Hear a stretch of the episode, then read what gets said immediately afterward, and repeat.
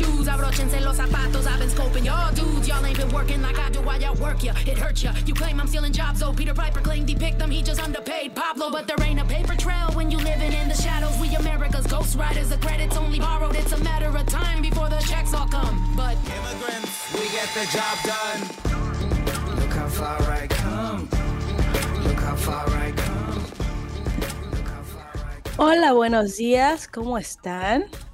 Mi nombre es Perla y esto es No Me Digas, transmitiendo desde Radio Kingston 107.9 FM y también transmitiendo desde nuestra página web radiokingston.org. Y como cada domingo estoy con Marta Preve. Hola Marta. Hola, ¿qué tal? ¿Cómo estás, Perla? Pues yo aquí, ya sabes, con mis historias de Upstate New York. Yo vivo este, en una zona eh, arriba, que está arriba de Nueva York, y es como, es un pequeño poblado alrededor de mucha zona rural. Y hoy en la mañana yo estaba caminando, Marta, tranquilamente, cuando una señora viene corriendo detrás de mí, ¡hay un oso!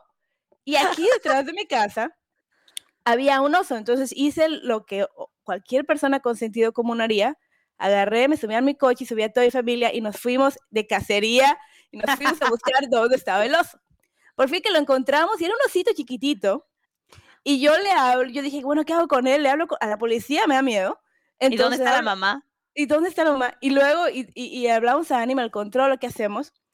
Y se me ocurrió ya decirle a mis cuates de radio, Kingston, ¿qué hago con el oso? Y toda la mañana solo ha sido memes y memes y memes de yo y el oso y mi historia con el oso y voy a escribir la novela del oso y no te digo, Marta, que no, no se vale, no se vale. ¿Cómo se llamaba la de, no era Mérida, la, la princesa esta Oye, que tiene sí. un oso?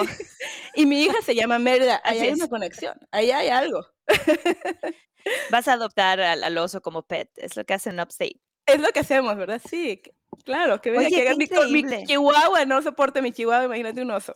Oye, pero qué padre, esa es una experiencia como única, ver un oso atrás de tu casa. yo- o sea, se me hace que eso es así algo que ocurre muy adentro en un bosque. ¿Verdad? Yo, yo por eso estaba toda emocionada y decía yo, bueno, ahorita, voy- ahorita voy a rescatar al oso, pero aquí los cyberbullies de mis compañeros de trabajo no me dejaron en paz. Así Oh my God.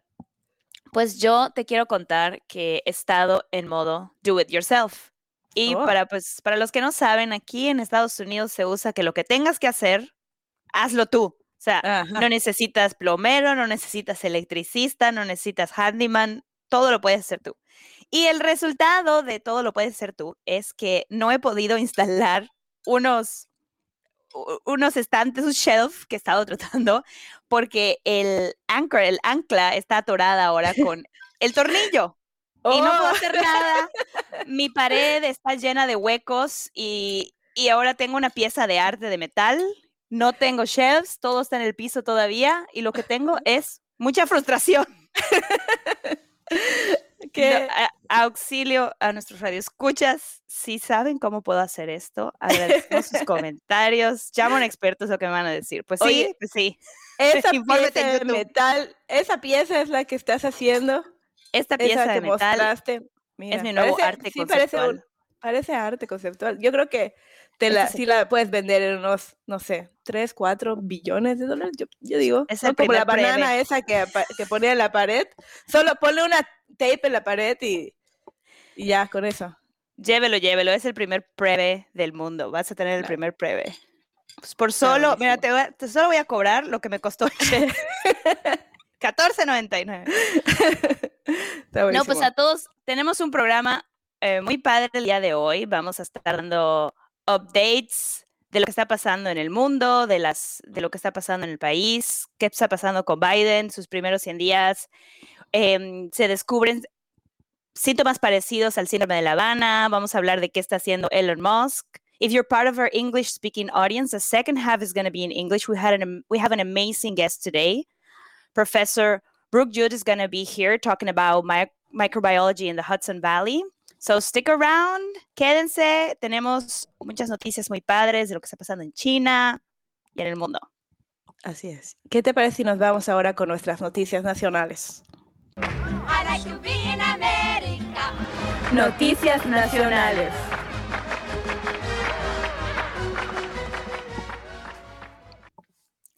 Bueno, les quiero compartir y para los que nos están viendo en Facebook van a poder ver eh, lo que sucedió en un partido. Bryce Harper, el bateador de los Phillies de Filadelfia, recibió un golpe de una pelota de 97 millas por hora a la cara. Ouch. Y yo solo quiero decir, no, no, no, dígale que no a esa pelota. El, so, el pitcher de los Cardenales, Génesis Cabrera, pues lanzó la pelota y le dio al pobre en la cara. La cosa aquí es que no puedes cambiar de pitcher hasta que pasen tres bateadores. Entonces pasa el pobre el siguiente, que es Didi Gregorius, y el pitcher le da, pero en la costilla. Ouch. O sea, ¿y cae. este pitcher. este pobre pitcher. Y entonces, véalo, cae ahí como muerto el pobre. Y bueno, obviamente, esto en un partido de la liga, sale el entrenador, se llama Joe Girardi, se pone bravo y es como, ¿por qué no lo sacan? Sáquenlo, o sea, y no, porque las reglas dicen que tienen que pasar tres, tres bateadores hasta que lo puedan cambiar. Entonces, imagínate el pobre tercero cuando tiene que ir al plato. Con así, miedo, como así temblando. El pobre. con un escudo, así de a mí no, por favor, que no me toque. Bueno, y quiero decirte que esto es lo más entretenido que yo he visto en un partido de béisbol, porque no me gusta el béisbol y se me hace súper aburrido. No, a mí sí Pero me bueno. gusta el béisbol, pero... A mí solo me gustan los snacks que venden en el, en el estadio, pero ha reportado el... eh, Bryce Harper está bien, no le pasó nada, no se rompió, creo que no se rompió nada, pero pues eso es una cosa como muy fuerte porque empieza la discusión, fue a propósito, no fue a propósito, y no, no fue a propósito. El, el, el pitcher está súper arrepentido, es una declaración pública que así, mil disculpas, pero no, no puede pasar, ¿no? Si eres un profesional, no le puedes estar pegando al otro equipo con una pelota que va a 97 millas por hora. Óyeme. Y así, así en el mundo de los deportes. Pues a mí ya me dieron ganas de practicar esto con mi esposo. Cuando ¿Por qué no tenemos... lavaste los platos? Sí, pelotazo, pelotazo. No es cierto. Muchos saludos a mi esposo, que es muy bello. Oye, Marta, te quiero contar de nuestro billonario favorito. No sé por qué decimos Sí. billonario favorito, porque todos ellos son de dudosa, de dudosa conducta moral.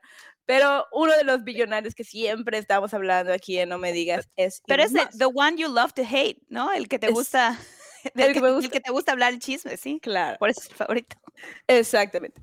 Pues resulta que va a ser el anfitrión de Saturday Night Live el próximo fin de semana. Y dice Conan O'Brien, solo estamos a, a 3 billones de dólares de ser conductores de Saturday Night Live. Aunque no sé por qué dijo 3 billones de dólares, si su fortuna es 177 billones de dólares, pero bueno. Pero bueno, estuvo eh, buenísimo el, el- chisme porque obviamente la gente en las medios sociales estaban criticando esto. Estaban criticando que por qué, si no es una estrella, eh, por qué va a estar aquí con, con, con- ah, la que va a ser eh, la que va a ser el show musical es Smiley Cyrus. Entonces Ok. los dos en Twitter así como que, ay sí, vamos a la luna y a la acá", y toda la gente, ¿qué les pasa? Pongan los, ahora sí que los pies en la tierra.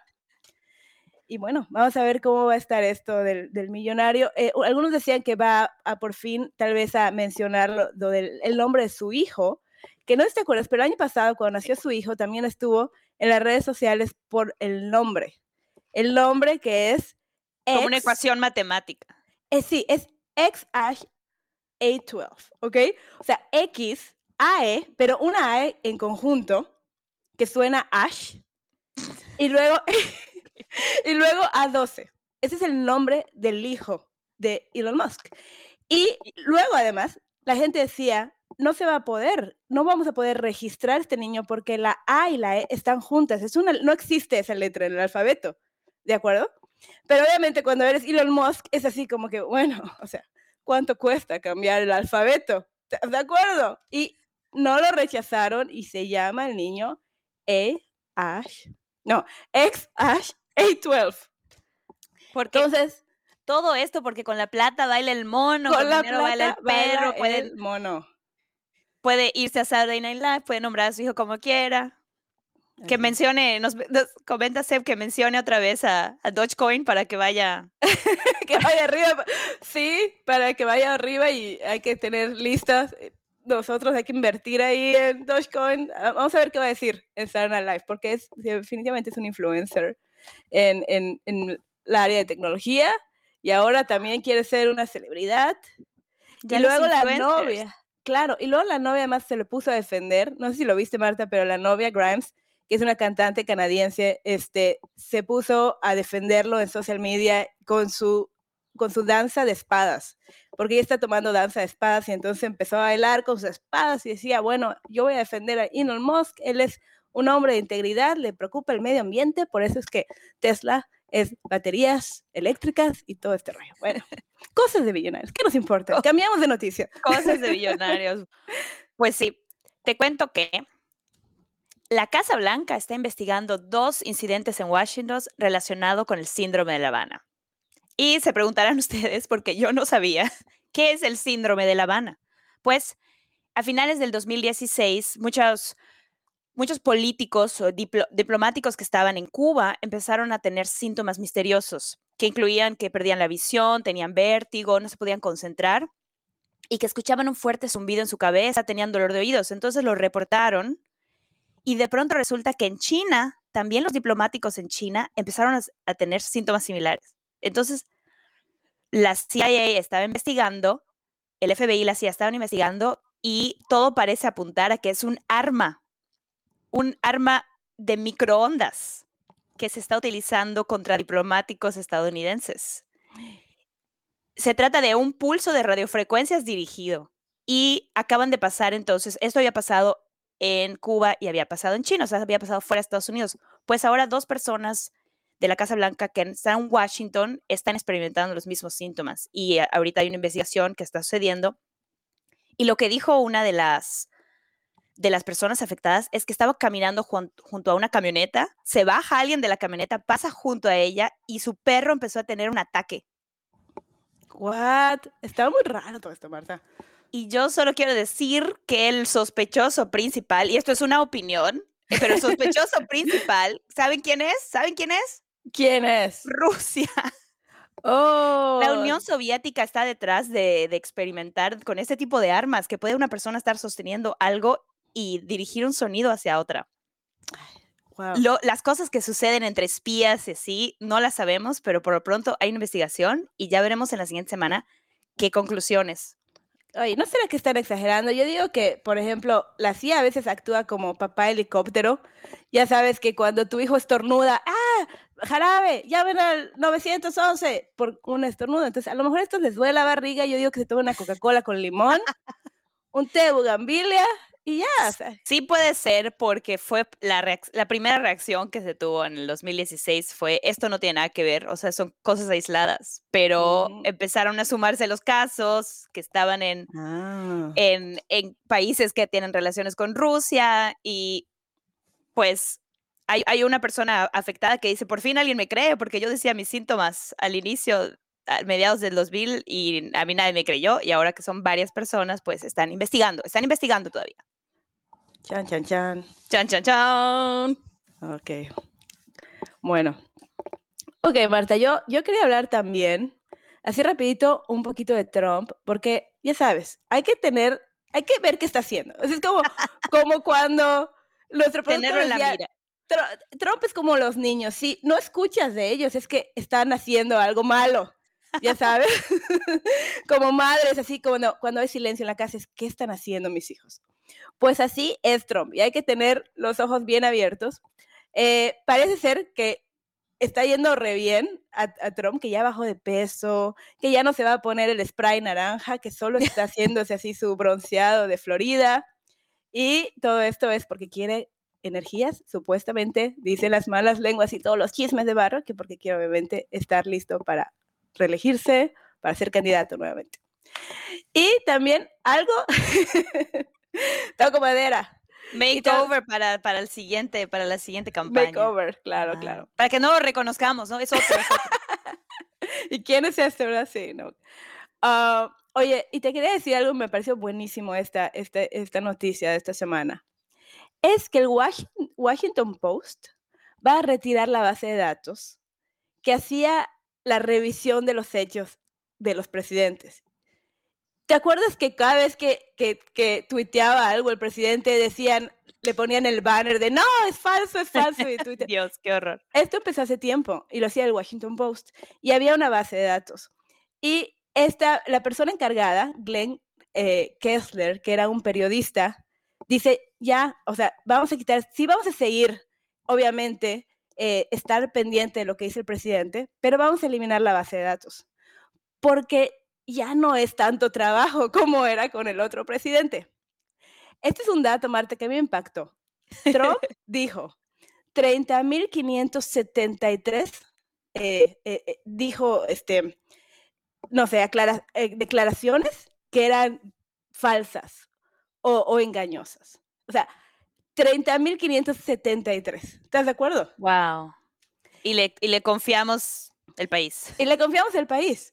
Pero entonces esta persona, Glenn eh, Kessler, dijo, tuvimos que estar trabajando horas extras. Eh, O sea, eran, eran horas y horas, 400 adicionales horas extras para poder, para poder estar, al, eh, no sé, pendiente de lo que el presidente decía. Y era mucho trabajo. Ahora con, con Biden, pues sí, dice que han habido, que ha dicho cosas que él ha dicho de lo que va el año 67 eh, declaraciones que son engañosas o, o- o dudosas, Como, oh, wow. pero ese es tu, tu promedio, tu político mentiroso promedio, mientras que Trump el año pasado tenía 511. Entonces, 67 es, ok, ya volvimos a la normalidad. Ok, Mentiroso entonces- promedio. Entre 0 y 100 es político normal. Y se pasa de 100, ya como que red flags, ¿no? Y de- después de ciertos miles, Sí. ya es Ya llegas al nivel más alto Trump. que se llama Donald Trump. un trompismo. Un trumpismo. Y así esta cosa. Oye, pero hablando de Biden, te quiero decir, una gran noticia que acaba de suceder la semana pasada es que Biden decidió retirar las tropas de Afganistán. Sí. Prometió que para el 11 de septiembre, que sería el 20 aniversario de los ataques, las tropas van a, van a haberse retirado por completo.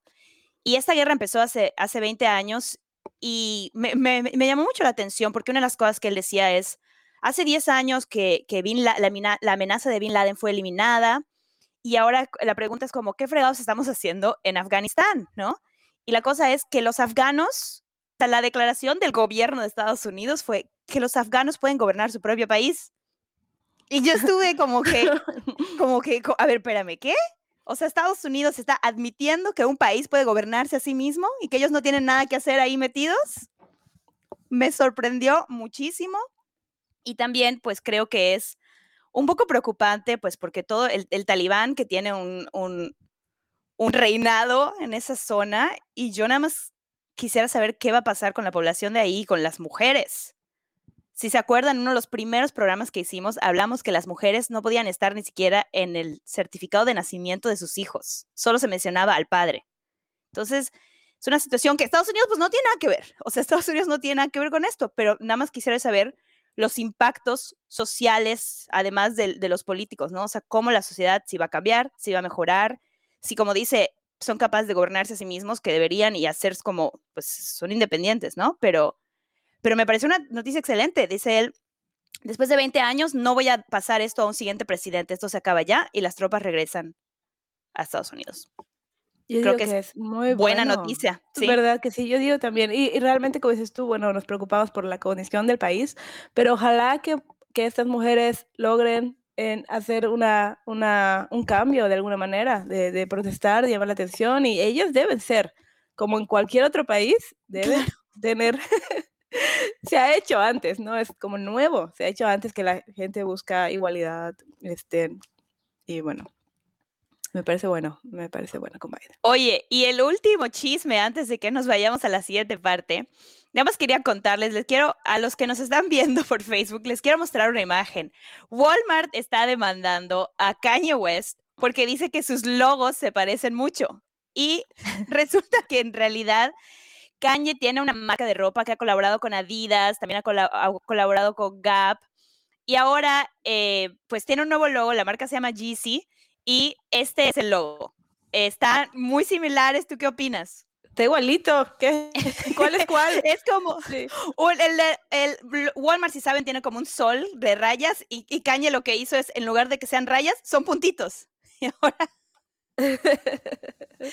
se ven igualitos, pero creo que debe ser, hay- hay un terreno medio dudoso, como que qué se parece y qué no, ¿no? Porque pues es copicado, no es copicado, es original, son puntitos.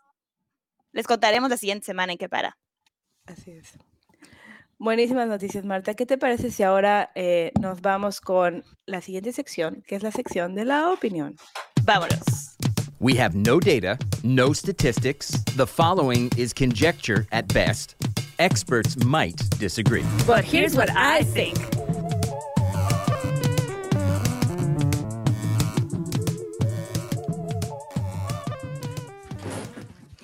Marta, ¿qué opinas que la RAE, la Real Academia Española, ha aceptado palabras como covidiota, coronaplauso, ¿Qué? coronabebé, entre otras? Sí, Espérame, espérame, espérame. Coronaplauso. coronaplauso. Coronaplauso. El- el- además, yo estuve viendo esta entrevista a la gente en España. ¿Qué es un coronaplauso? Y la gente, ¿qué? ¿Ya, ¿Ya sabes cuál es? ¿Ya sabes qué es? Cuando se salía a aplaudir a los, a los primeros, eh, a los first responders, Sí, ¿no? sí. ok, a, la- nuestros, a nuestros front, frontliners, a los que están en la primera línea de, de fuerzas contra el COVID. se- es un coronaplauso. Es un coronaplauso y ya está en el diccionario. Wow. Tan, tan, tan. Oye, Marta, pero yo quería decir esto. Ok, primero, llevamos eh, bastante tiempo aquí en Latinoamérica y mucha gente tratando de, de hacer que nuestro lenguaje cambie a ser más inclusivo. Que la Real Academia Española acepte palabras como amigues, eh, como ella. Y la Real Academia Española dice no, no, pero sí coronaidio, cor- ¿qué? Covidiota. Covidiota. Covidiota. Covidiota, sí. ¿Quiere cambiar algo que, que ayude al- a la igualdad de género? No. Pero No, los covidiotas son reales. Los covidiotas son reales, el género es un invento. Eso es lo que están diciendo, básicamente. exactamente. A mí, a mí me impactó, me impactó muchísimo. Pues mira, y yo escuché un comentario buenísimo que decía que, que eh, yo voy a poner en mi diccionario la palabra eh, raediota por, por las ci- cifras RAE, Real Academia Española, raediota. Raidiota, está buenísimo. Raidiota, dícese de aquellos miembros de la RAE que se rehúsan a aceptar un cambio en el género del español. La Me verdad, muy... Dime. Pues mira, la verdad es que la RAE como que quiere mantener así el español muy cerrado y quiere hacer una lengua muy purista, ¿no? O sea, yo siento que son muy puristas, que son, yo me los imagino, no lo sé, esto es una opinión, esto es la parte de la opinión. Yo me lo imagino como unos viejitos así, ya sabes, en un, en un sí. cuarto con, con su diccionario, con una enciclopedia así, de esas que pesan un montón. Y que quieren mantener el español así muy cerrado, pero la realidad es que han aceptado cosas que cuando yo daba clases en México no se aceptaban. Por ejemplo, accesar. Accesar viene de access en inglés y decían, no, no, no, debe ser acceder. Bueno, ya accedieron y ya está eso en el diccionario. También agendar. Agendar era como schedule, no estaba en el diccionario, después la aceptaron, dice, ok, porque se decía, hay que decir poner en agenda, pero todo el mundo estaba usando agendar, tenemos que meter agendar. O también bizarro. Yo no sé si tú sabes que la palabra bizarro en español significaba valiente, Mm. y, pero es tan utilizada en el inglés como algo raro, extraño, ¿sí? O el mundo bizarro, que el español tuvo que aceptar esa también, esa definición. Entonces, Claro. no es como que la RAE está negada a cambiar cosas, pero está negada a cambiar lo... Yo siento que está negada a cambiar algo que es tan, tan arraigado en el patriarcado y en la cultura. Es como, siento que el cambio sería como aceptar que el español es machista y el español es un idioma machista, porque el plural es masculino. O sea, ¿qué otra prueba se necesita? Sí, sí. A mí me, me llena de rabia y coraje cuando una persona eh, promedio dice que no quiere decir ella o que no quiere decir amigues y porque no está aceptado por la Real Academia Española. Yo he escuchado eso tanto Y, yo- y estas personas luego te andan conjugando todos los otros verbos aceptados re mal. Como le dije a, le dije a mi amigo, que, que le dije a mi amigo, óyeme, a ver, ¿cómo, cómo se dice? Eh, conjúgame el verbo satisfacer en el pasado. Y se queda así como que, "Sa- ¿satisfago? No, so- no sabes. Esto es ni, ni nombres, la, la Real Academia Española. ¿Ok? Y ya Yo menos, ahora ya que- más desprestigiada, ahora que ya tenemos la palabra covidiota, ya, ya no le creo nada. Idiota. Pero además todo Latinoamérica y España, eh, todos los hispanohablantes, no, no todos, pero un gran porcentaje luchando por inclusión en el idioma. Y este grupito de gente dijo, no, no, no, no entiendo por qué estábamos esperando a que este grupo de, de dinosaurios diga que sí o que no. Si nosotros queremos comunicarnos de esta manera, deberíamos comunicarnos ya. Sí, es como aquí los productores, como ¿quién les dio el poder? ¿Quién ¿Quién les dio el el- quién les- quién les dio el poder a la RAE? Pero además estamos hablando de que, sí, la RAE da un estándar, pero en los países hablamos otra cosa. Nosotros en Yucatán metemos nuestras palabras en maya Sí. y nos metemos nuestras palabras en maya. La gente en Puerto Rico habla spanglish. eh, Ya sabes, en, en México se mezcla con las lenguas indígenas y también en el, en el resto de Latinoamérica se mezcla con sus lenguas, se utilizan las palabras de otra forma. O sea, ya está demasiado, o sea, es una, es una cosa que ha crecido más allá de lo que la RAE pueda decir desde su, desde su oficina con los viejitos tomando, tomando café, no. Pero sí creo que es, sí creo que es como esto de covidiota, ¿sabes? Que se me hace como querer ceder en algo, como que, como que bueno, ¿quieres cambiar tu lenguaje? Bueno, te, te doy esto, te doy covidiota. Sí, Te Somos doy cool. corona bebé. Somos Ve cool, somos cool, cool. soy, ve qué cool soy, no creas que no soy cool. Aquí Sí, está el puedes co- decir corona bebé. Puedes decir chatear, puedes decir chatear y puedes Sí. decir, o sea, es, como aceptar una parte, pero no querer revolucionar. Van miren, yo esto que creo es que si, si, si nosotras usamos amigues, que también es un cambio que platicamos aquí en las semanas pasadas, ¿no? Estamos tratando de, de, de que entre en nuestro cerebro porque son años de hablar el idioma como está y tratar de incluir es un proceso, ¿no? Pero mientras más personas utilicemos los pronombres, si el pronombre es ella, lo utilicemos, si queremos utilizar amigues como neutral para referirnos a un grupo. Mientras más lo utilicemos, o sea, va a llegar un punto en el que no va a quedar más remedio que meterlo, Claro. porque ya el mundo lo va a haber aceptado. Claro. Claro, y porque el lenguaje está vivo. y Está porque- vivo. Así es, hay que evolucionar, ¿ok? Y ya, no usen a la RAE como excusa anymore. No más, no más. Están obsoletos. Aquí en No Me Digas dictamos las reglas del. Es una opinión y Es una es mi opinión. opinión. Aquí somos megalomaniacas. ¿no? Y esa es mi opinión. Ok. Hemos dicho. Hemos dicho.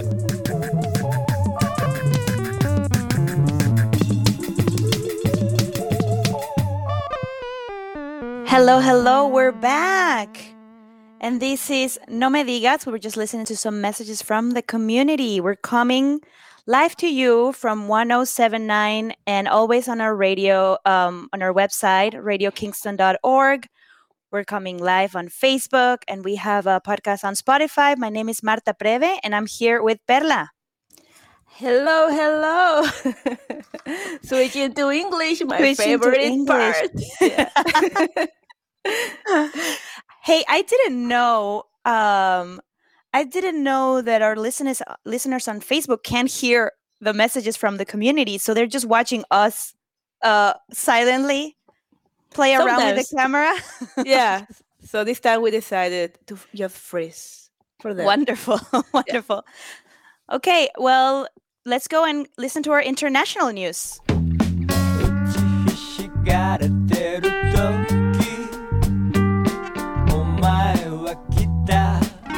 And now, the international news.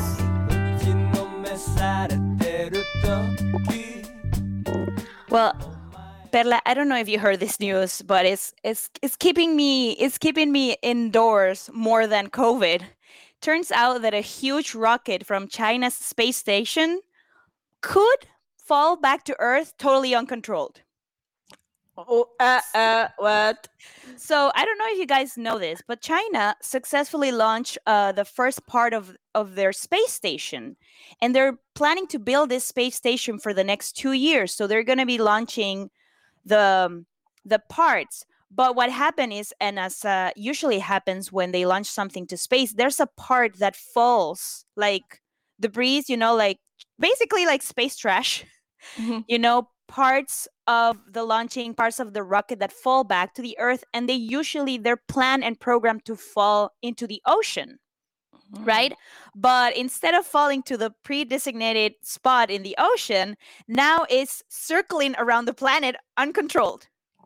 So if you I I mean people say, okay, but most of the like the experts are saying most of the planet is ocean, so they're like high chances that it will fall in the ocean. But I'm just saying I'm not gonna go bathe in the sea right now or go sailing. Keep your eyes on the sky. And this is not the first time that this happened. Last year, uh, the, the the Chinese government also launched a rocket, and it, the same thing happened.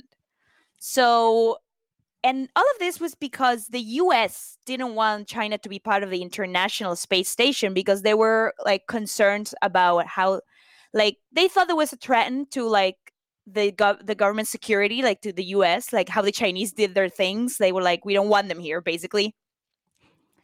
Which I think you know, it's like very unfair to, well, that's my opinion on this news. I think it's very unfair to just ban someone. But then successfully China's building now their own station, which I think is great. The only thing is that this part is gonna is gonna is gonna crash. So the station is called Tianhe, or I don't know, I'm not sure how to pronounce it, Tianhe, or Harmony of the Heavens. But I just want to say the Not so harmony of- much harmony, right? the harmony of the heavens is gonna turn into heavy metal when it comes crashing on top of us. oh wow. So, what's ending the world? Global warming, COVID, a gender reveal party. We have now a new contender, the space residue crashing. So, Bruce Willis won't come and save you, but Steve Tyler might write a song about it. Oh, I don't want to miss a thing. I don't want to miss a thing. Wow, Marta. I don't know. Now I'm scared. Now, I don't, uh, like you said, like I don't want to go outside. No, just kidding. Like, how? What are the probabilities, right? Like, what, Oh well, on the following week we'll hear from we'll hear with what's going on and where it's gonna land. So like people are like the scientists are keeping an eye on this. So we'll know more as days pass. All right, sounds great. Uh, Marta, I just wanna I wanna tell you, like last week we were talking about influencers and all the things they're doing to get more likes, more views, Using their Uh, children. right? Using the, their own children, right? So it's getting it's getting worse and worse. And last week in Bali, there was a couple of influencers who decided to try to make a prank, and instead of using a mask, they paint a mask on their faces, and they went to the store. trying to fully fully se- security and and you know and the people around and they didn't get caught right? So they were bragging about that on media on social media. So yeah the authorities in in bali decided to to take their passports. So Oh. deportation deportation straight deportation. Why because they're influencers and if more people are starting to do this right now in the middle of a pandemic they're obviously it's gonna uh, help the spread of covid-19 right Like, Yeah, yeah. so so No, it's a big deal so after But that I just think it's very funny. I th- no, it's very wrong, but I think it's very funny to paint the mask and that no one notices. It's just like we're so like programmed like with the masks, you know, that you don't notice that someone is has it painted and not wearing it's it. I probably think something like that. Probably we're so much in our maybe used to the filters. Now it came into my mind like it could be that we're so used to fake uh, everything with all Yeah. these Instagram filters that we don't, don't really pay a lot of attention uh, around us. And it could be that it could be that are not we are not used anymore as society to actually look at a person's face and you just go in your own, you know, world in your own realm and don't Yeah. even interact with other people. So there's many, many, many layers of craziness in, in this in this thing that happened last last week. yeah. But well, well, you know this the CDC said that you don't need to wear your mask outdoors anymore. Um if you're not in a crowd if you've been vaccinated if you're not in a crowded place uh like the rules with mask outdoors are relaxing and i just want to say i'm keeping my mask on. I'm keeping my mask. I'm gonna I'm tell you keep- something. Like I'm in I New York lo- City. I'm keeping Yeah. my mask on. I love the mask. You know, like I just like just waking up in the morning. Don't worry about how I look. Put my mask. Go to work. That's it. Pretty There's mask. no more like I'm gonna do the lipstick for hours. Like no, thank you. Wear no brushing your teeth. No, I'm kidding. I'm kidding. um, that's yeah. So, so I just wanted to tell you this the very interesting news that I found.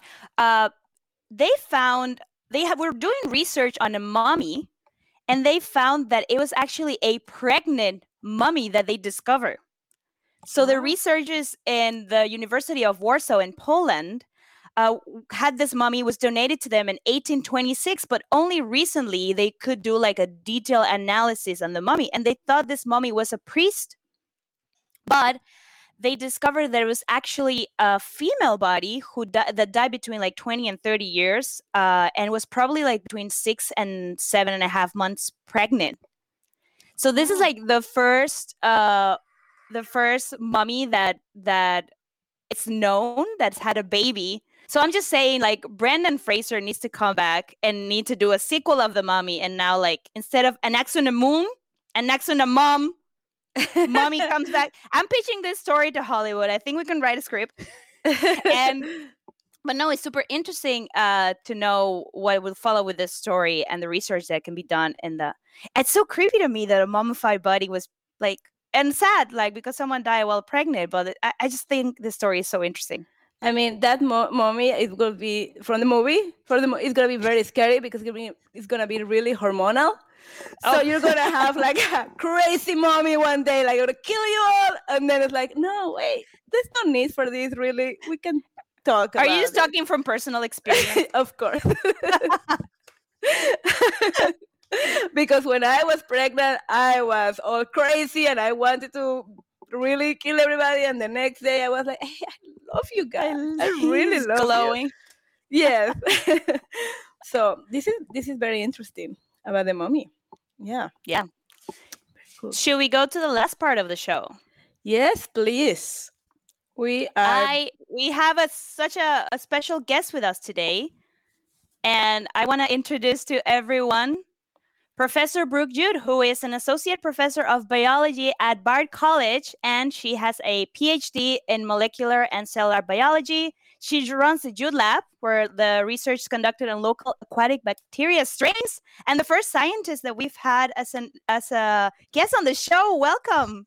thank you so much so well thank you thank you for being here Thank you for having me. we're very excited because you're you're here and we usually we, we talk a lot about science here but Without knowing not science. Yeah, exactly. We don't know anything. So it's very very exciting and we feel so lucky to have you today. Thank you. Well, I love talking about science, so that won't be a problem, that's for sure. that's right. So, if, Professor Brooke, if you could tell us a little bit about what you do in uh, the Jude Lab. yeah, yeah, absolutely. So I am a faculty member here at Bard, and so we're sit, sitting right on the Hudson Valley River. And my previous research experience was in um, bacteria that live in the water. And so in graduate school, I studied cholera, the bacteria that causes cholera and Oh, wow. disease across we know about world. cholera Yeah. So Yeah. and it's still causing disease worldwide. And so Yeah. when I came to Bard, I was excited to work on bacteria still with my students. Um, but I wanted to think a little bit about not the bacteria that were causing illness, but maybe the ones that are supposed to be in the water. So Hmm. with um, uh, the help of some colleagues, we went out and collected some water samples from the local rivers, the Sawkill and the Hudson and the Rojan, all around us. And we pl- brought them into the lab and put them on their favorite growth media just to see what was there. I was just curious. This was about uh, 10 or 11 years ago. And what Wow. we found and what my research now is on is this class of, of bacteria that are so beautiful. They're they're bright purple, right? They make this beautiful purple dye. Um, and we find them all over in all of the waterways that we've looked. And we've actually um, had students bring water back from their homes worldwide and we're finding purple everywhere. It turns out they're good for the water and seeing them is a good sign. And this purple pigment has a ton of different properties, including the ability to kill other pathogens. So having the purple around makes things safer. So it sort of hits on the things that I love, which is working on bacteria, but also that they're beautiful to look at and we can grow them in the lab and work on them with students and, and sort of find new things that we've never seen before. So all of these um, bacterial species we're finding are novel. So no one's seen them before. We're the first, which is really fun and exciting. Wow. It's, it's really exciting. Um, I was saying about cholera because we we both are from Yucatan, and in Okay. Yucatan it was the cholera was also like a, a big. I remember as a child it was like a big thing, and there was a lot of um, like you know like professors trying to to get us into know what what was going on in the water and all these things. But I just want to say it's very fascinating that to to discover this universe of of bacteria. A lot of people, and and now more and more people are trying to conquer Mars and Moon, and and there's so much in this planet that we don't know about. And starting with the universe of bacteria, is a whole new universe that we need to know what's going on. There's a thought that we only know about 10% of the bacterial species that are out there because we know how to grow them. So if we don't know how to grow them, they're harder to find. And so the thought that there's 90% of unknown things out there is so exciting. And the fact I that can't believe literally- this. You just scoop up the water and bring it in our lab. It's the easiest experiment. I do it with um, local school districts. Actually, will work with me, and I'll go out and and teach about this project. It the big link behind this is actually that this purple pigment they make um, might be a really good treatment for uh, the frogs that are being um, uh, decimated, so are going extinct worldwide. That this purple pigment will kill the fungus that's killing the frog. So it may end up being a really important treatment worldwide. So I can tell this story to students, have them bring in water and get um, materials to their teachers. And all they have to do is pour a little bit of the water on the plate, on the media that the bacteria grow on, and then wait for two days and they just the purple colonies just show up they just appear and they're not pathogenic they're not dangerous for anyone to work with so it's like a safe system but then they can actually see what's in the water Wow, And that's teaching- fascinating. It's teaching fascinating. good Mhm. And I think even for for the small children, that could be a good activity. I actually have a, a microscope for my kids, Yeah. and in the kit you get some samples samples of sand and maybe a couple bugs. So maybe I just need to bring water and see if we can find this purple bacteria. Yeah. And when I was doing with my kids, my kids is eight, eight year old, I have an eight year old and six. They were fascinated. They when they were looking at how a sand looks or a, a bug, a little mosquito leg looks, they couldn't believe it. M- Mhm. Me too. I was also like fascinated, like move. I want to see what's going on in here. that's So- my favorite thing to do is look under a microscope i could do that all day it's, it's, it's mesmerizing and, and, it- if there's any movement also it's like wow it's it's really it's really great and a lot of people think that science is just for uh, maybe older kids but my kids were uh, they're little and, and they're Mhm. really they were really engaged in this activity Yeah, there's all sorts of really great science for to uh, the the trick is finding things that will and you know excite them and sort of get them interested um, without uh, being too technical, right? So being clear and saying why it's important and why you might want to be interested in it. Um, there are plenty of things that you can do for younger students.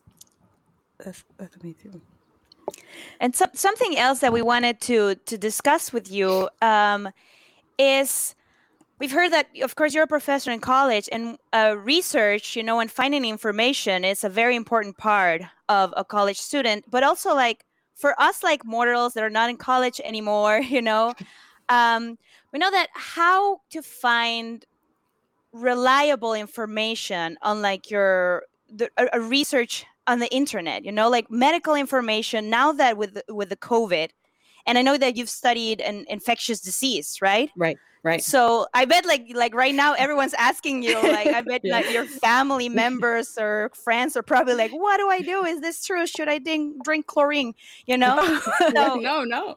It's right true. so so but there's so much fake information out there coming from sometimes from like important sources and so like what's the how does someone find out reliable medical information online or like where can you go if you wanted something that is reliable but you're not really have access to perhaps a library in, in college Yeah, those are really important questions. And they're things that I work on teaching here at Bard to my students because I teach not just science majors who are trained from early on to be able to access this, material, but I also teach non major students um, across all four years.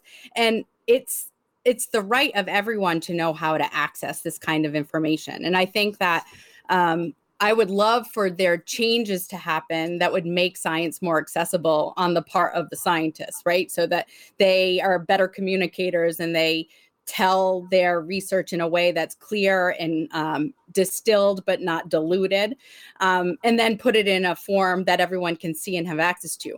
But right now, we don't necessarily have that readily available. And so sometimes the best thing to do is to figure out where their reputable sources and use those as a starting point. And so how do you figure out like who the reputable sources are? Eh, That can be really hard. And and there are sometimes tricks that are out there. You think I'm reading a scientific journal. It looks like a scientific journal. I know what that should look like. And sometimes it might not be all that rep- reputable. So wow one, one yeah it, th- there there's um all sorts of of journals that are out there that sort of um, are predatory right? So they capitalize on the fact that fa- uh, people want to publish. So they make new journals and they let you pay to be in them but they might not be rigorous and sound. And so that exists. And and teaching students about how to look for that is important. But w- one strategy would be to um, look for articles and look for resources that have links to the primary source in them. And so the primary source is the scientific paper that has the evidence, right? That this this paper is based on. And so um, newspapers will do this. Um, uh, science journals like uh, Scientific American or Popular Science and um, other other journals will also um, have hyperlinks, right? When you're reading them, they they come in blue. Those hyperlinks are really helpful because oftentimes they will direct you right to the actual paper where the data is is living. And if you aren't accustomed to reading these papers, they can be really hard, but you can always have access to at least the abstract, which is essentially a summary of the paper. Hmm. And being able to say, I have a piece of information from a researcher. Um, it's it's being spoken to me by maybe Carl Zimmer in a New York Times article, but he's referring back to the actual data. With practice, you could actually go to that actual data and gain practice in reading what that abstract says and saying, well, there's a connection. They put a connection there, so I can, I'm more likely to be able to rely on it. If the article has no links or no sources, then I would hesitate a little, right? You always want to be able to go back to where the data is living. Um, another thing that actually I like using is Twitter, and and you can actually help develop um, a curated list of scientists you trust on Twitter, and you can follow the information that they post. Um, there's some really wonderful science writers and scientists who have um, a pretty large Twitter following uh, that can help um, distill this information. And the other thing that happens a lot is I actually will get emails from people in the community who know that I'm around and know that I teach at a institution but are willing to answer questions and they'll ask me questions about science and I'm happy to help with that sort of communication piece. But through teaching at Bard my goal is to teach all of my students how to be their own advocates, how to access this information, how to tell their relatives how to access this information. So starting small and then working uh, wider as we go. And how how important, right? It's so I think- important. Right now, like Marta was saying, there's around specifically about this issue, about the coronavirus, people are getting crazy with the Mhm. theories for the Mhm. vaccine and the, and the theories of the remedies of what to do. So it's it's seriously common sense just to look for the for the sources and and we are displaying here your personal Instagram account and, and your Twitter. So maybe that's a start. Let's all follow. yeah. please we- ask I, I mean it's one of those things too that um s- there's so many people who are good resources and i think as you gain practice in reading um reading scientifically based papers right in the science times on tuesday or um going routinely there the beginning of um the magazine science and nature right? The beginning not the actual research articles but there's a front matter like the first couple pages that actually have reviews of what's out there in the literature and that can be really accessible. It's written in a very accessible way. Um, and then i think reaching out to local libraries often have um, subscriptions to these science journals the ones that are very reputable and you may be able to have some access using local library resources too Wow. And like as just like us, you know, like citizens of the world, the responsibility to not misspread that the misinformation, the Facebook post, you know, what like Yeah. the remedy that your friend is saying, oh, and it's it's just going at as wildfire right now with this pandemic. And I think we are responsible like to follow people like you who are scientists and know how to it's so helpful to know like the article is like there's a digest part that you can like probably understand better.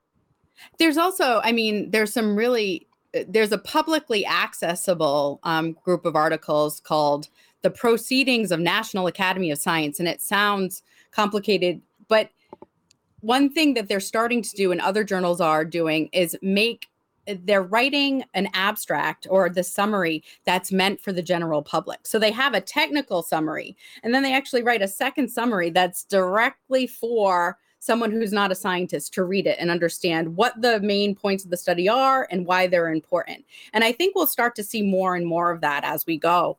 Um, but being able to um, think about what's on the news and before making a snap judgment going back and looking into seeing whether or not that's accurate can be important because sometimes the news wants to put in a flashy headline and they say you know some headline about you know drinking too much coffee can lead to some ill effect. And in reality they're talking about a paper where they used a model of you know flies and they gave the flies coffee and the Oh flies had an ill effect. And true there was something there but it's not really saying anything about humans and how much coffee they drink on any given day. And so Wow. sometimes news sources can make too big of a jump. And if you go back to the actual paper you say oh there's a little bit of something there but it might not actually be the whole story That's right. Specifically talking about media, how media Mhm.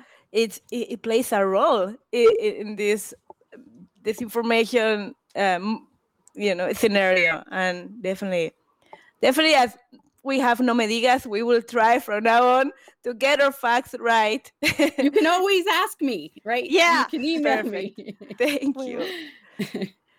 Thank you so much. And I think um, we're running out of time, and we really, really appreciate your time here with us. And I hope we can uh, see you again. I'm sure more we will have more questions in the future, and I hope you can come back and we can t- talk about these these issues again. Thank you. i would love that thank you thank you Thank for you having so me much. Thank you so much for being here with us. yeah. bye-bye Bye, everybody. Uh, we, uh, this is No Me Digas. We'll see you next week again. My name is Perla Llora. And- Marta Preve. And, And thank you all. Thank you, Warren. Thank you, Seb, Professor Brooke Jude with us today. And have a great Sunday. I speak English and Spanish, I'm bilingual.